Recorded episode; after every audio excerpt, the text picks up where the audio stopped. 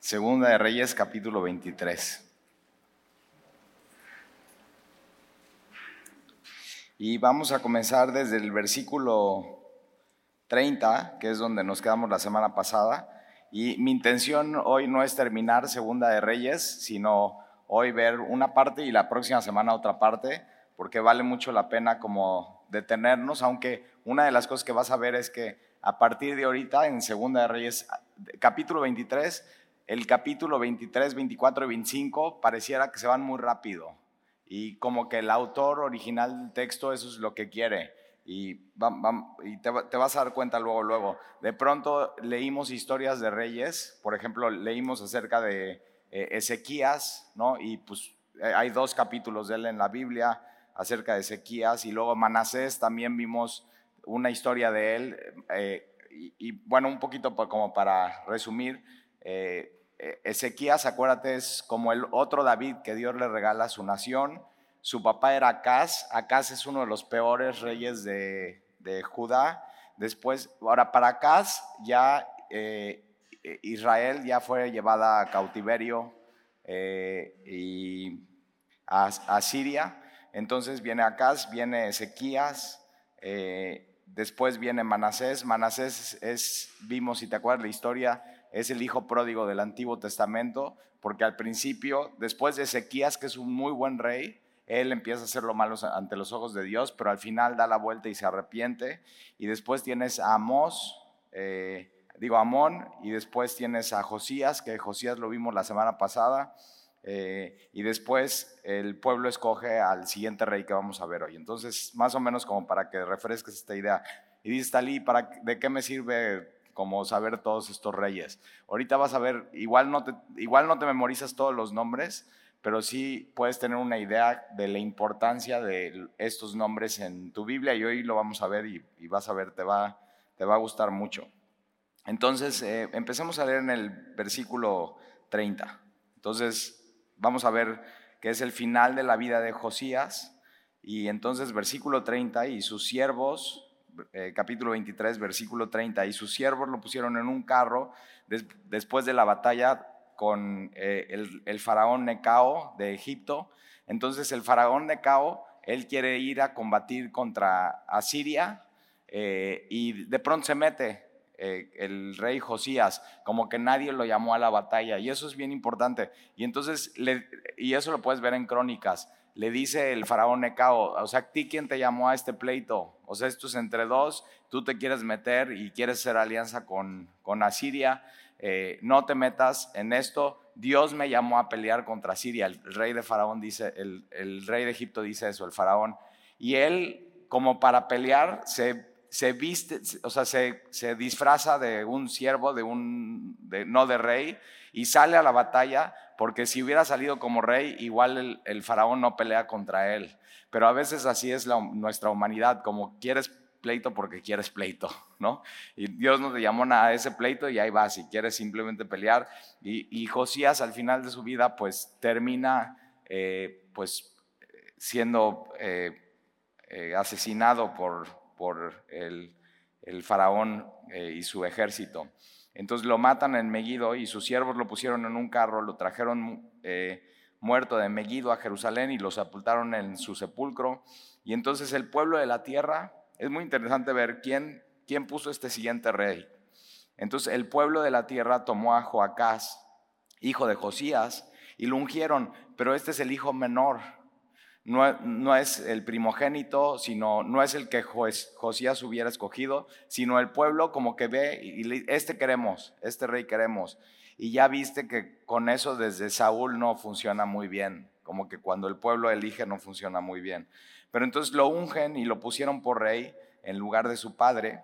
Y versículo 31, de 23 años era Joacás cuando comenzó a reinar y reinó tres, o sea, solamente tres meses en Jerusalén. Ahora vamos a ver que eh, vas a ver una, una serie de reyes que es eh, uno tres meses, uno once años, uno tres meses, uno once años. O sea, sí sucede.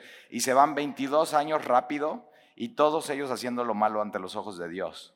Pero, eh, y, entonces mira, tres meses Joacás, Cuando comenzó a reinar, reinó tres meses en Jerusalén. El nombre de su madre fue eh, Jamutal, hija de Jeremías, no el profeta, eh, eh, hija de Jeremías de Libna, e hizo lo malo ante los ojos de Jehová conforme a todas las cosas que sus padres habían hecho. Y lo puso preso Faraón Necao en Ribla, en la provincia de Hamat. Ahora acuérdate, ¿eh? vemos imperios que se levantan, grandes imperios. Entonces, el primer imperio que se levanta en la historia bíblica es Egipto ¿no? y Faraón. De ahí eh, después viene Asiria, se levanta Asiria. Y conforme se va levantando Asiria, Egipto va perdiendo su poder, pero como que vemos aquí que Faraón ya otra vez como que quiere ir a pelear a Siria y va, y, va contra, contra Joacás, contra el reino de Israel otra vez. Y después de Asiria vamos a ver que se levanta Babilonia, ¿no? Es a donde llevan cautivo al, pueblo de Judá. Después de Babilonia eh, se levantan los persas, el imperio medo-persa, y ves toda esa zona de Mesopotamia. Después ese imperio medo-persa desaparece y viene el imperio greco, eh, macedonio, con, ya sabes la historia, ¿quién es? Alejandro Magno. Entonces, eso es en el año 325 antes de Cristo. Por eso, eh, eh, todo el, todo el, cuando el Evangelio comienza, el idioma que más se habla en toda la región es el griego, ¿no? Koine, griego común. Por eso el Evangelio se esparce por todo el territorio porque era muy fácil y el griego es un idioma muy, muy florido donde puedes decir con una palabra muchas cosas. Entonces Dios decidió que en ese tiempo el Evangelio corriera, entonces tienes a los greco-macedonios con Alejandro Magno, después tienes el imperio romano, cuando Jesús llega es el imperio romano el que está reinando, después del imperio romano eh, pues tienes hoy, ¿no? Eh, imperios así, pues la Unión Europea, que podríamos decir hoy en Europa, eh, tienes la parte de China, que, pareciera que se está juntando junto con Rusia hoy en el mundo, y entonces así has visto imperios que suben y desaparecen y suben y desaparecen, y el cambio de poder cambia de manos, entonces lo puedes ver como en la historia bíblica ahí esto. Entonces hace lo malo y versículo 33 lo puso preso Faraón Necao en Ribla, en la provincia de Hamat, para que no reinase en Jerusalén. Impuso sobre la tierra una multa de 100 talentos de plata y una de oro. Entonces, como que es un impuesto que tienen que pagar. Y versículo 34, Faraón Necao puso por rey a Eliakim, hijo de Josías, otro de los hijos de Josías. Eliakim significa Dios estableció y entonces lo pone en lugar de Josías su padre y le cambió el nombre por el de Joacim. Entonces, ahora, ¿por qué le cambió el nombre? Eh, Eliakim significa Dios estableció y Joacim es Jehová estableció. O sea, significa lo mismo, pero ¿por qué le cambia el nombre? Para que vean quién está mandando ahí. Y quién manda es Faraón. Y él puede decir, ahora te llamas así y ahora te llamas así. Entonces pone un impuesto y él pone a ese rey para que gobierne simplemente como un títere, y tomó a Joacás y lo llevó a Egipto y ahí murió. Versículo 35. Joacín pagó a Faraón la plata y el oro, mas hizo avaluar, que esto es un grabar, o sea, poner un impuesto, eh, la tierra para que para dar el dinero conforme al mandamiento de Faraón, sacando la plata y el oro del pueblo de la tierra, de cada uno según la estimación de su hacienda, para darlo a Faraón Necao. Entonces pone un gran impuesto y mientras todo el tema eh, espiritual va en decadencia, pues también la economía va en decadencia. Versículo 36. De 25 años era Joacim cuando comenzó a reinar y 11 años reinó en Jerusalén. El nombre de su madre fue Sebudaba, Sebuda, hija de Pedaías, de Ruma, hizo lo malo ante los ojos de Jehová, conforme a todas las cosas que sus padres habían hecho. Ahora déjame enseñarte un poco Jeremías que dice de él. Mira, Jeremías capítulo 22. Vamos a Jeremías capítulo 22. Acuérdate que Jeremías estuvo durante 40 años ministrando. Él estuvo desde, desde eh, Josías, ¿no? Y siendo una gran influencia en su pueblo. Y él, Jeremías, queda hasta el cautiverio. Él no va a Babilonia, él va a Egipto. Y la próxima semana vamos a ver cómo Dios al final por estar profetizando, nadie le hace caso, pero al final por ser fiel, lo pone eh, por aparte y, el rey de Babilonia lo reconoce como un profeta de Dios. Entonces, em, Jeremías 22, 19. Entonces, cuando leas Jeremías vas a ver mucho de la historia de Josías, vas a ver mucho de la historia de, de Joacim, de Joaquín. Eh, Jeremías 22. Mira, vamos a leer desde el versículo 18. Jeremías 22, 18. Por tanto, así ha dicho Jehová acerca de Joacim, el que estamos viendo, hijo de Josías, rey de, Judá. No lo, no lo llorarán, o sea, fue tan mal rey que Jeremías dice, no lo llorarán, diciendo, ay hermano mío y ay hermana, ni lo lamentarán diciendo, ay Señor, ay su grandeza, en sepulcro de asno será enterrado. O sea, totalmente deshonrado por lo que hizo, arrastrándole y echándole fuera de las puertas de Jerusalén y ahí muere. Fue, ahora, acuérdate, lo llevan a Egipto, pero él regresa y muere delante de las puertas de Jerusalén. Ahora, ¿Por qué, o sea, ¿por qué realmente termina siendo odiado por el pueblo? Mira el versículo 13. Mientras le están pagando a Faraón el impuesto, ahí en capítulo 22, versículo 13, dice Jeremías, hay del que edifica su casa sin justicia y su sala sin equidad, sirviéndole de su prójimo de balde y no dándole el salario de su trabajo, que dice, edificaré para mí casa espaciosa y salas airosas y le abriré ventanas y la cubriré de cedro y la pinta de barbellón. Reinarás porque te rodeas de cedro. No comió y bebió tu padre, hizo juicio y justicia y entonces le fue bien. Entonces, que él, lo, que hizo mientras estaba cobrando impuestos, mientras todas la estaban pasando mal, él se estaba haciendo un palacio. Y entonces por eso al final, y dicen, no hiciste como tu padre, que hizo bien y hizo justicia, tú estabas oprimiendo al pueblo aparte de la opresión de Faraón, él lo estaba oprimiendo para él hacerse rico. Ahora vamos a regresar a nada más una nota así de lo que dice Jeremías de este, de este rey. Entonces acuérdate, cuando estés leyendo los profetas, acuérdate que es esta época, una época totalmente eh, de tinieblas, que estaban haciendo lo malo delante de Dios, lleno de idolatría. Y entonces... Eh, Hizo lo malo, versículo 37, ante los ojos de Jehová, conforme todas las cosas que sus padres habían hecho. Capítulo 24, en su tiempo subió en campaña Nabucodonosor, rey de Babilonia. Entonces viene una primera deportación. Nabucodonosor eh, ya es rey de Babilonia, está tomando muchísimo poder y eh, Joacim vino a ser su siervo por tres años, pero luego volvió y se rebeló contra él. acuérdate, construyen este palacio, ya después de tres años ya no le quiere dar dinero, pero Jehová envió contra Joacim tropas de caldeos, tropas de sirias, tropas de moabitas y tropas de amonitas, las cuales envió contra Judá para que la destruyesen conforme a la palabra de Jehová que había hablado por sus siervos los profetas. Ciertamente vino esto contra Judá por mandato de Jehová para quitarle de su presencia por los pecados de Manasés y por todo lo que él hizo, asimismo por la sangre inocente que derramó, pues llenó a Jerusalén de sangre inocente. Jehová, por tanto, no quiso perdonar. O sea, ya llega un momento donde Dios dice, hasta aquí llegó. Pero no se queda Dios sin misericordia. ¿eh? Vamos a ver lo que sucede con ellos. Versículo 5, los demás hechos de Joacim. Y todo lo que hizo, grábate este nombre, Joacim, ¿eh? y todo lo que hizo no está escrito en el libro de las crónicas de los reyes de Judá.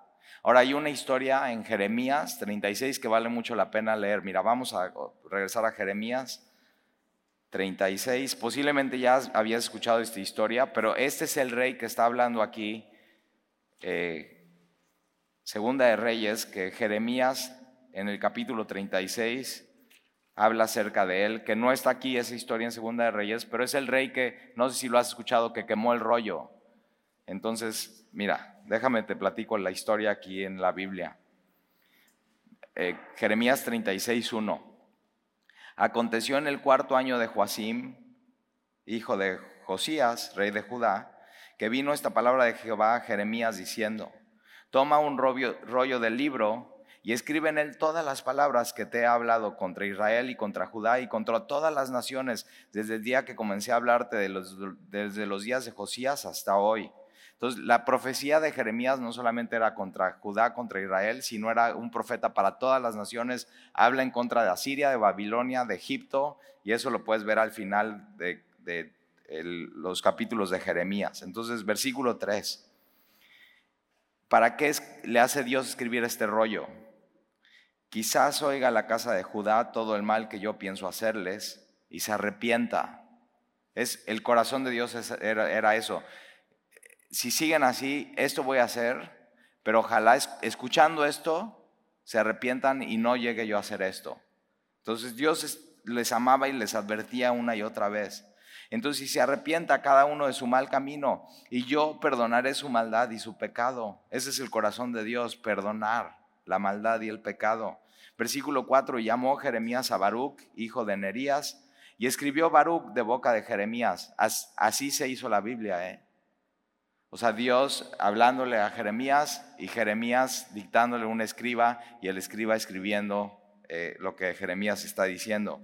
Y entonces le dice, eh, y, escribió Baruch de boca de Jeremías en un rollo del libro todas las palabras que Jehová le había hablado. Después mandó Jeremías a Baruch diciendo, a mí se me ha prohibido entrar en la casa de Jehová. Prohibido, ¿te imaginas? En la entrada del templo, prohibido entrar profetas de Dios. Al templo de Dios. No querían escuchar la palabra de Dios. O sea, estaban tan cegados y tan necios. pero entonces Jeremías no puede entrar, pero dice, tú sí, tú eres escriba, entra. Entra tú, pues, y lee de este rollo que escribiste de mi boca, las palabras de Jehová a los oídos del pueblo, en la casa de Jehová, el día de ayuno, y las harás también a oídos de todos los de Judá que vienen de sus ciudades. Quizás llegue la oración de ellos a la presencia de Jehová y se vuelva cada uno de su mal camino, porque grande es el furor y la, ira que se ha expresado Jehová contra este pueblo. Y Baruch, hijo de Nerías, hizo conforme a todas las cosas que le mandó Jeremías, profeta, leyendo el libro leyendo en el libro las palabras de Jehová en la casa de Jehová. Y aconteció en el año quinto de Joacim, hijo de Josías, rey de Judá, en el mes noveno, que promulgaron ayuno en la presencia de Jehová a todo el pueblo de Jerusalén y a todo el pueblo que venía de las ciudades de Judá a Jerusalén. Y Baruch, fiel, ¿eh? leyó el libro las palabras de Jeremías en la casa de Jehová, en el aposento de Jamarías, hijo de Safán, escriba, en el atrio de arriba, a la entrada de la puerta nueva de la casa de Jehová, a oídas del pueblo. Y Micaías, hijo de Gemarías, hijo de Safán, habiendo oído del libro todas las palabras de Jehová, descendió a la casa del rey, al aposento del secretario, y aquí que todos los príncipes estaban ahí sentados, esto es Elisama, secretario, Delaya, hijo de Semaías, el Natán, hijo de Acbor, Gemarías, hijo de Safán, Sedequías, hijo de Ananías, y todos los príncipes. Entonces estaba el rey con todos sus séquitos, sus secretarios. Y les contó Micaías todas las palabras que había oído cuando, oído cuando Baruch leyó el libro a los oídos del pueblo. Y entonces enviaron todos los príncipes a Jeudi, hijo de Netaías, hijo de Selmanías, hijo de Cusi, para que dijese a Baruch, toma el rollo en que leíste a oídos del pueblo y ven. Y Baruch, hijo de Nerías, tomó el rollo en su mano y vino a ellos. Entonces, primero en el templo y ahora, ok, tienes que ir a la casa del, al palacio del rey. Y entonces le dijeron, siéntate ahora y léelo a nosotros, y se los leyó Baruch. Entonces ya van dos lecturas de Baruch de lo que estaba diciendo Dios a través de Jeremías. Cuando oyeron todas aquellas palabras, cada uno se volvió espantado a su compañero y dijeron a Baruch, sin duda, contaremos al rey todas estas palabras. Preguntaron luego a Baruch diciendo, cuéntanos ahora cómo escribiste de boca Jeremías todas estas palabras. Y Baruch les dijo, él me dictaba de su boca todas estas palabras y yo escribía con tinta en el libro. Entonces dijeron los príncipes a Baruch, ve y escóndete tú y Jeremías y nadie sepa dónde están. Conocían al rey. Nadie sepa dónde están. Eh, esto era ser creyentes en época de Jeremías. O sea, vas a leer esto, se lo vamos a decir al rey y en lo que se lo decimos, ve y escóndete porque puede ser que sea pena de muerte. No era popular ser un hombre piadoso en épocas de Jeremías, pero era fiel, ¿eh? Y eso es lo que nos pide Dios. Y entraron a donde estaba el rey, al atrio, habiendo depositado el rollo en el aposento de Lisamas, al secretario, y contaron a oídas del rey todas estas palabras, y envió el rey a Jehudi a que tomase el rollo, el cual lo tomó del aposento de Lisamas, secretario, y leyó él, eh, Jehudi, a oídos del rey y a oídos de todos los príncipes que junto, que junto al rey estaban, y el rey estaba en la casa del invierno en el mes noveno y había un brasero ardiendo delante de él, fuego, y cuando Jehudi habló, había leído tres o cuatro planas, así, tres o cuatro hojas de tu Biblia. Lo rasgó el rey con un cortaplumas de escriba y lo echó en el fuego que había en el brasero hasta que todo el rollo se consumió sobre el fuego que en el brasero había. Y no tuvieron temor. ¿De quién? De Dios no tomaron en serio la palabra de Dios, ni rasgaron sus vestidos el rey y todos sus siervos que oyeron estas palabras. Y aunque el Natán y Delaya y Gemarías rogaron al rey que no quemase aquel rollo, ¿te imaginas un rollo escrito por Baruch y dictado por Jeremías? No. Y no esta palabra, ve, no los quiso oír. No los quiso oír. Y también mandó el rey a Gemarel, hijo de Jamelec, de Seraías, hijo de Asriel, y a Selmaías, hijo de Abdel, para que prendiesen a Baruch, ya sabían, el, escribiente y al profeta Jeremías, pero Jehová los escondió. ¿Te acuerdas lo que vimos en Colosenses? Nuestra vida está escondida con, con, en Cristo con Dios. Ahí está. Y nadie los puede tocar. Y vino palabra de Jehová a Jeremías, después de que el rey quemó el rollo, las palabras que Baruch había escrito de boca de Jeremías diciendo, ok, vuelve a tomar otro rollo y escribe en él todas las palabras primeras que estaban en el primer rollo que quemó Joacim, rey de Judá. Y dirás a Joacim, rey de Judá, o sea, queman el primer rollo y Dios dice, no te preocupes, vamos a hacer otro. O sea, la palabra de Dios siempre está ahí y es firme y nadie puede ir contra ella. Nadie.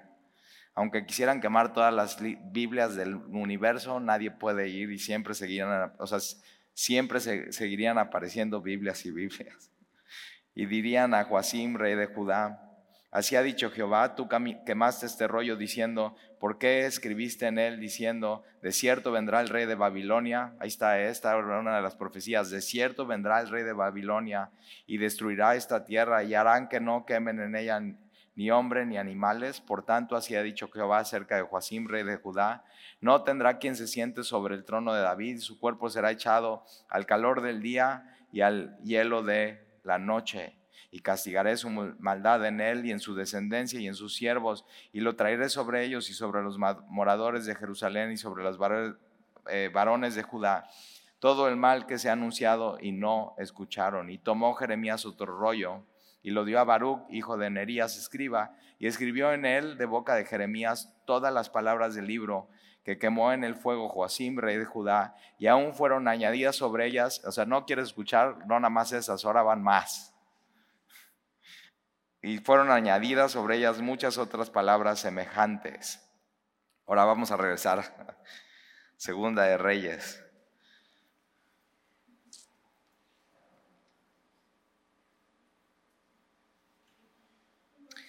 Versículo 6 del capítulo 24, y durmió Joacim con sus padres y reinó en su lugar Joaquín, su hijo. Ahora, otra de las cosas que él hizo fue matar a un profeta que se llama eh, Urias. Eso, si lo quieres, Jeremías 26, 22. O sea, este cuate no solamente quema el rollo, manda matar a un profeta, hizo lo malo delante de los ojos de, de Dios. Y entonces, versículo 7, y nunca más el rey de Egipto saldrá de su tierra entonces ya Egipto completamente está eh, destruido su poder, hay cambio de manos de poder, ya no es Egipto, ahora es Babilonia, ya no es Asiria, ahora es Babilonia. Entonces, porque el rey de Babilonia le tomó todo lo que era suyo, desde el río de Egipto hasta el río Éufrates. De 18 años era Joaquín cuando comenzó a reinar y reinó en Jerusalén, ¿cuántos meses? Tres, otra vez. Entonces, tres meses, once años, tres meses, once años. Eh, y el nombre de su madre fue Nejusta, hija de Natán de Jerusalén, hizo lo malo ante los ojos de Jehová conforme a todas las cosas que había hecho su padre. Y en aquel tiempo subieron contra Jerusalén los siervos de Nabucodonosor, segunda deportación. Ahora, muy importante, primera deportación es cuando es llevado Daniel. Mira, vamos a Daniel. Daniel capítulo 1. Entonces ahí está, cuando leas Daniel capítulo 1 sabes de dónde vienen ellos es primera deportación a Babilonia, es, fue en tres partes, una deportación, otra deportación y de pronto llegan a arrasar con absolutamente todo. Daniel está donde están los profetas mayores, después de Ezequiel, que también, después de Jeremías vas a encontrar ahí eh, Lamentaciones, Ezequiel y después vas a encontrar Daniel. Mira, Daniel capítulo 1. Primera deportación, llevan un muchacho a ser deportado que se llama Daniel. Eh, Jeremías está profetizando. Y una de las cosas que Jeremías profetiza es solamente 70 años. Y Daniel capta eso y se da cuenta y empieza a, igual hablar la palabra de Dios. Entonces, Daniel capítulo 1, versículo 1, en el año tercero del reinado de Joacim. Entonces, cuando leas Daniel ya te vas a ah, Joacim, entonces ya vas a saber de quién está hablando. Eh, rey de Judá, vino Nabucodonosor, rey de Babilonia, a Jerusalén y la sitió. Y el Señor entregó en sus manos a Joacim, rey de Judá, y parte de los utensilios de la casa de Dios, no todo, parte, y los trajo a la tierra de Sinaí, a la casa de, su Dios, y colocó los utensilios de la casa del, del tesoro de su Dios. Y dijo el rey a Aspenaz, jefe de los eunucos, no sabemos si Daniel y sus amigos los convirtieron en eunucos, pero entonces le, dijo, le dice a Aspenaz, jefe de los eunucos, que trajese de los hijos de Israel, del linaje real de los príncipes, muchachos en quien no hubiese tacha alguna. Entonces, los primeros que van en cautiverio son los que yo puedo usar para mi reino. Gente inteligente, gente sabia, gente estudiante, gente que no me dé problemas. Son los primeros que van a cautiverio y entre ellos Daniel y sus amigos. Entonces, muchachos en quien no hubiera tacha alguna, de buen parecer, enseñados en toda sabiduría, sabios en ciencia, de buen entendimiento, idóneos para estar en el palacio del rey, y que les enseñase las lenguas, eh, las letras y las lenguas de los caldeos. Ellos venían hablando hebreo. Y le señaló el rey ración para cada día de la provisión de la comida del rey y del vino que él bebía, y que los criase tres años para que al fin de ellos se presentaran delante del rey. Entre ellos estaban Daniel, Ananías, Misael, Azarías, de los hijos de Judá, y a estos el jefe de los eunucos puso nombres, puso a Daniel Belsasar, Ananías Sadak, a Misael Mesac y Azarías Abednego. Les cambia los nombres como nombres babilonios de sus dioses. Entonces, lo que ellos quieren es borrar la identidad hebrea, poner una identidad nueva de sus nuevos dioses. Es lo que el mundo quiere hacer con los jóvenes, ¿eh? Que, o sea, que no, estén completamente perdidos, no sepan ni qué identidad, y por eso todo el tema ahorita de, el tema de transvestis y lesbianas y gays, todo eso viene con todo, porque eso quieren una nueva identidad para la juventud. Y si el mundo gana a los jóvenes, estamos perdidos. Pero mira, ¿eh? versículo 8, y Daniel propuso en su corazón, va a haber jóvenes en esta generación que van a proponer en su corazón no contaminarse y seguir adorando a Dios a pesar, o sea, ellos estaban en Babilonia, pero su corazón no se volvió de Babilonia, se quedó siendo de Dios. Si eso es, un compromiso que tú tienes que hacer con Dios. Y, bueno, entonces puedes seguir leyendo Daniel en tu devocional. Ya te di una introducción, vamos a regresar a Segunda de Reyes. Pero esta es primera deportación, ¿eh? Con Daniel. Y entonces, eh, versículo 8 del capítulo 24, de 18 años era Joaquín cuando comenzó a reinar y reinó en Jerusalén tres meses. El nombre de su madre eh, fue Neusta, hija del Natán de Jerusalén.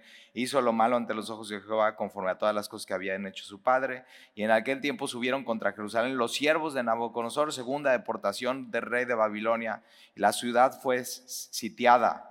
Ahora, en esta segunda deportación, eh, habla de ella y, va el profeta Ezequiel. Vamos a Ezequiel capítulo 1. Después de, eh, después de Jeremías está Lamentaciones y después Ezequiel, Ezequiel capítulo. Después de este estudio vas a querer leer los profetas. Ezequiel capítulo 1, versículo 1.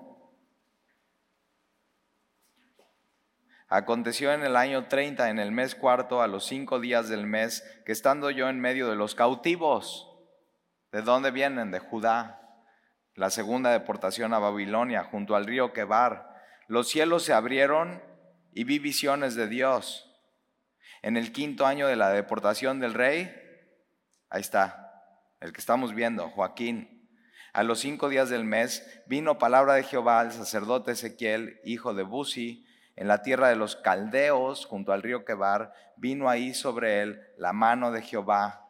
Y entonces él, una de las cosas que ve, de toda la visión, es más, te dejo una tarea.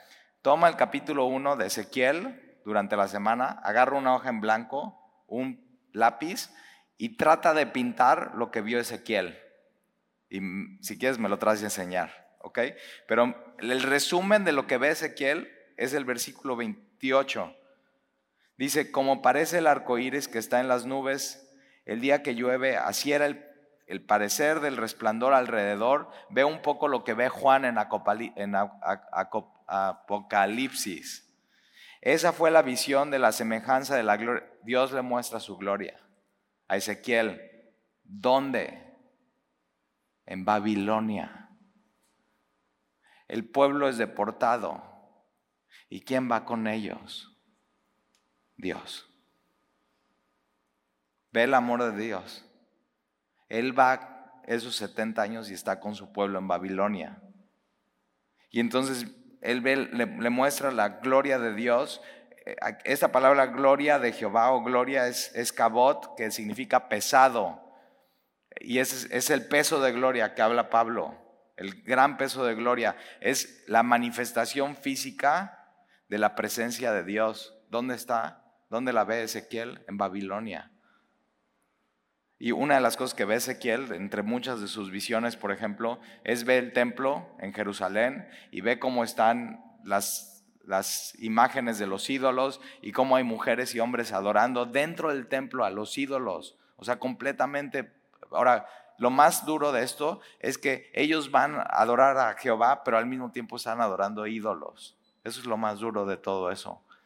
Y entonces Ezequías ve como la gloria de Jehová sale del templo. ¿Y a dónde va? A Babilonia. Va con ellos y mira lo que dice capítulo 2 de, Ezequiel. Me dijo, hijo de hombre, ponte sobre tus pies y hablaré contigo. Fíjate cómo cuando viene la presencia de Dios a un profeta, no se cae para atrás. Bueno, se cae para adelante. Y Dios le dice, no me sirves ahí tirado, ponte de pie, voy a hablar contigo. Muy importante, ¿eh? cuando ves corrientes de iglesias que se caen para atrás, dice, no, o sea, los únicos que se caen para atrás es cuando en Getsemaní está Jesús y viene Judas a traicionarlo y, Jesús dice yo soy y los enemigos de Jesús se caen para atrás. Es la única vez que en la Biblia que los ves cayendo para atrás. Todos caen para adelante y Dios no le sirve gente caída para adelante.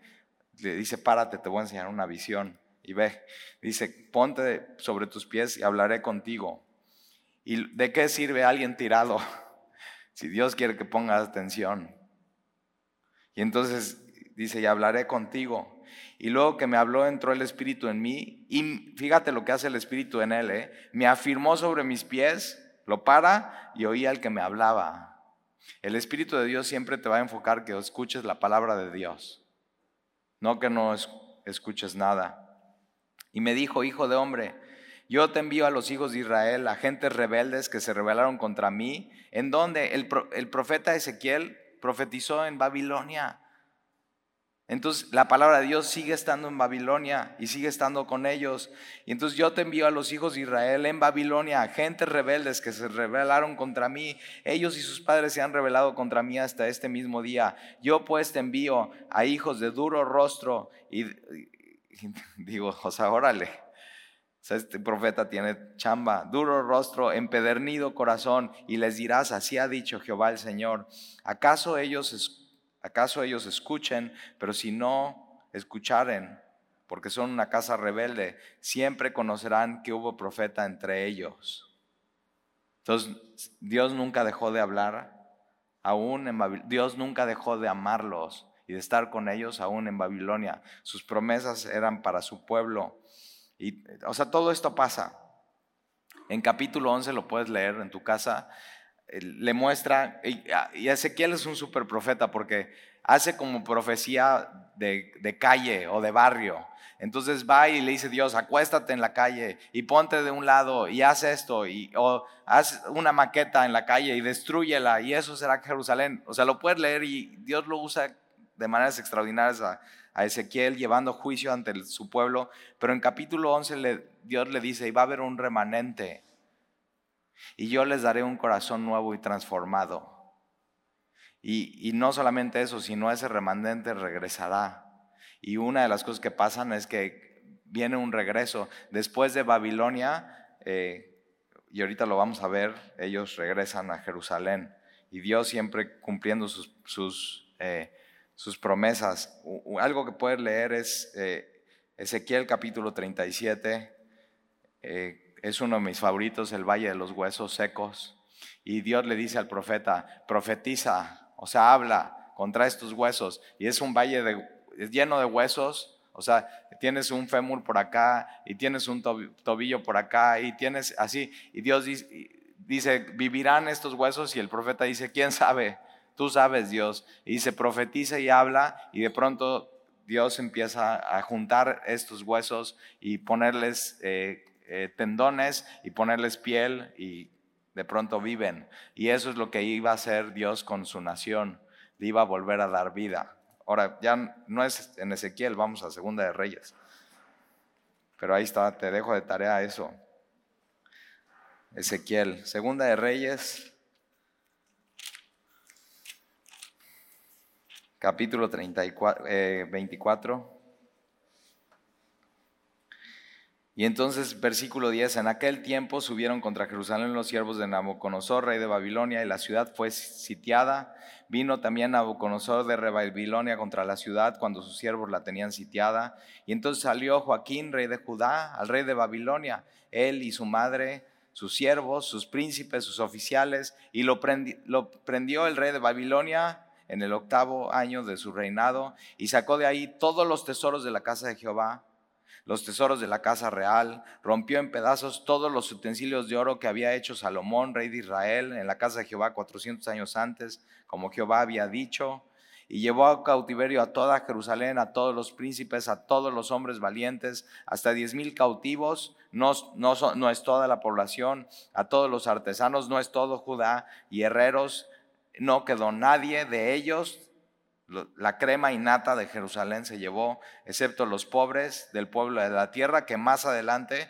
con el siguiente rey llegan y arrasan con todo. Asimismo llevó cautivos a Babilonia a Joaquín, a la madre del rey, a las mujeres del rey, a sus oficiales, a todos los poderosos de la tierra. Cautivos los llevó de Jerusalén a Babilonia, a todos los hombres de guerra, que fueron siete mil, a los artesanos, herreros, que fueron mil, y todos los valientes para hacer la guerra, llevó cautivos el rey de Babilonia. Y el rey de Babilonia puso por rey en lugar de Joaquín, o impuso, no puso, impuso por rey en lugar de Joaquín a Matananías, su tío, y él le cambió el nombre por Sedequías. De 21 años era Sedequías cuando comenzó a reinar y reinó en Jerusalén 11 años. El nombre de su madre Jamutal hija de Jeremías, no el profeta de Libna, hizo lo malo ante los ojos de Jehová, conforme a todo lo hecho eh, eh, Joacim. Eso lo puedes ver en Jeremías 37 y 38.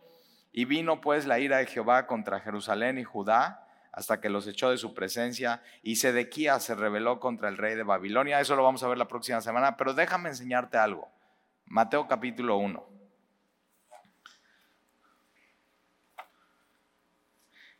Y, ahorita en, Segunda de Reyes capítulo 23 vemos cómo ponen al pueblo un rey, ¿no? Después de Josías ponen en su lugar a un rey que se llama Joacás, que Mateo capítulo 1, a Joacás no lo vemos en la genealogía de Jesús porque posiblemente como, como no era el elegido por Dios, sino por su pueblo no está ahí. Pero mira quién sí vamos a ver en Mateo capítulo 1.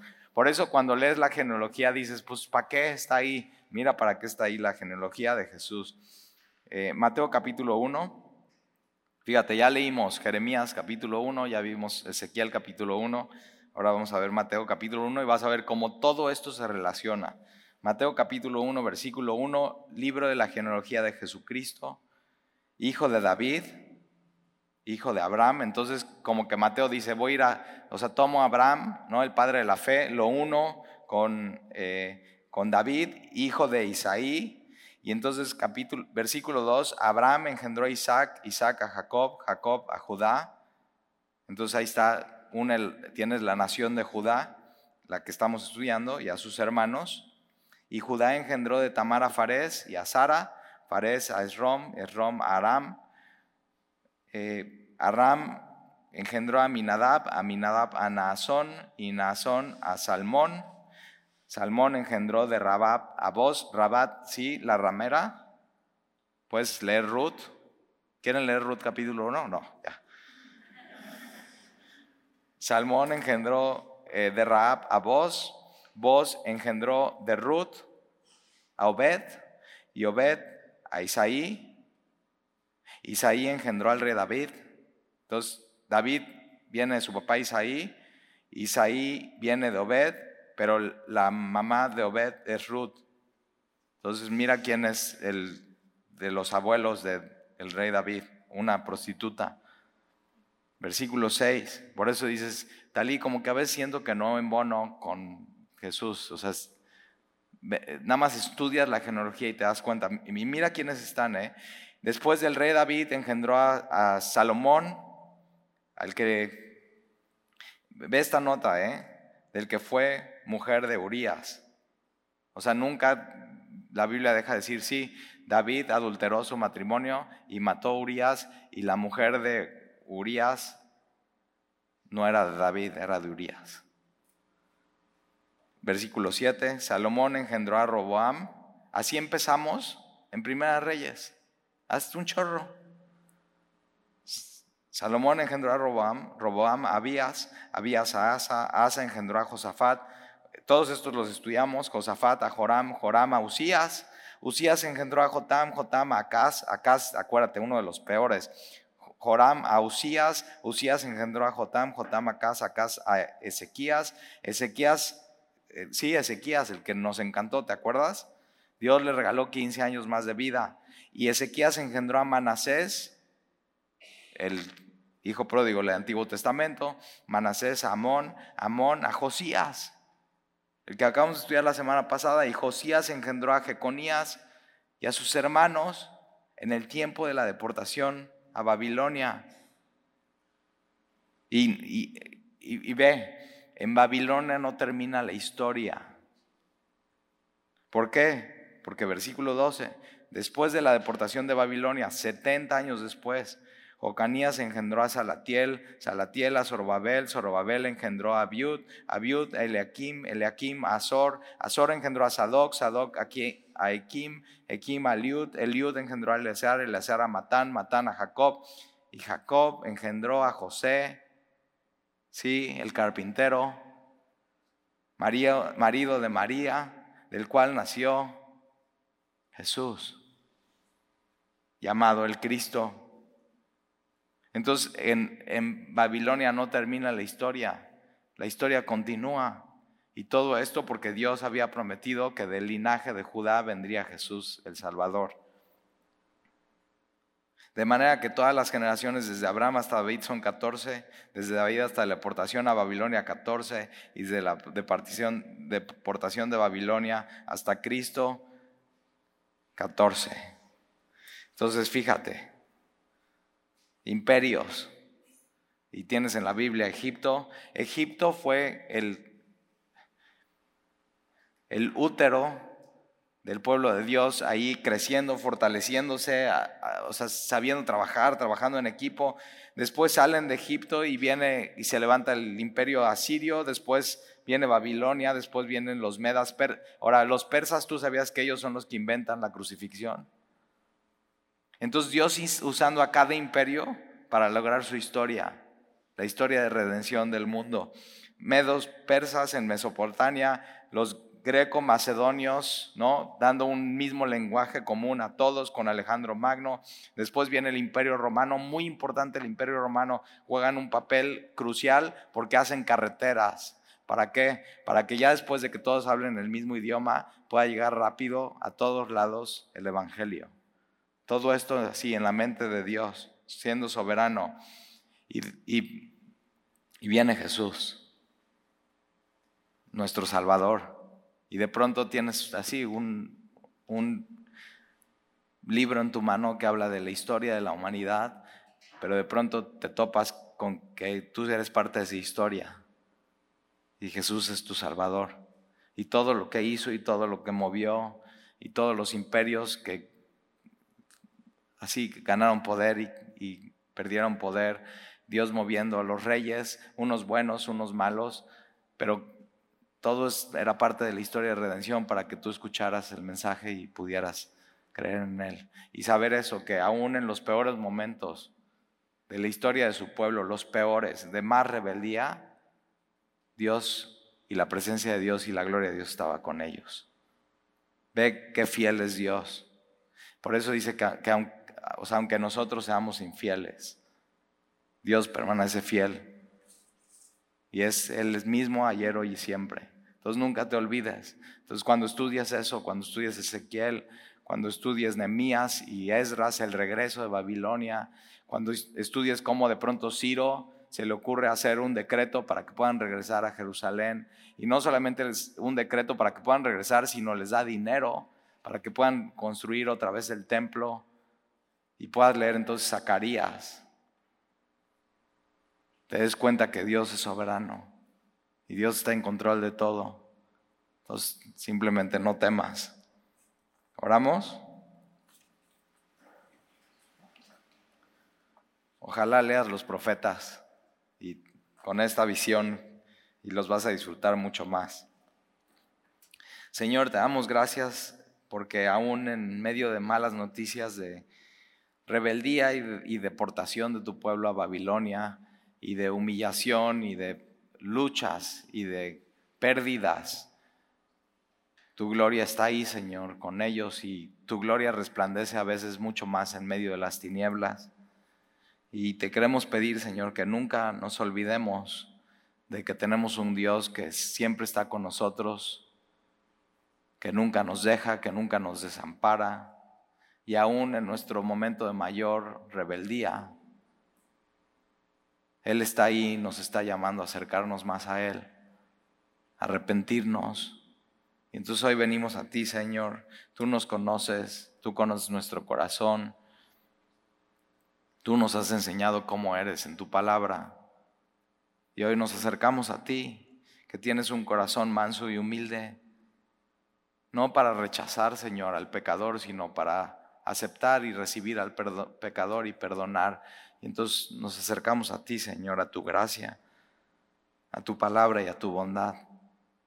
Gracias por la historia, Señor, de tu pueblo, de la humanidad y cómo tú aún estás controlando hoy los imperios que se levantan con poder, que sabemos que pasarán después de mano y de mano en mano hasta que tú vengas, Señor.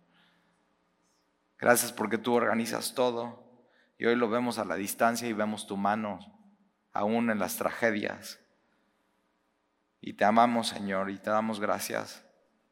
Que tu Espíritu Santo nos siga hablando durante la semana. Y te lo pedimos en el nombre de Jesús.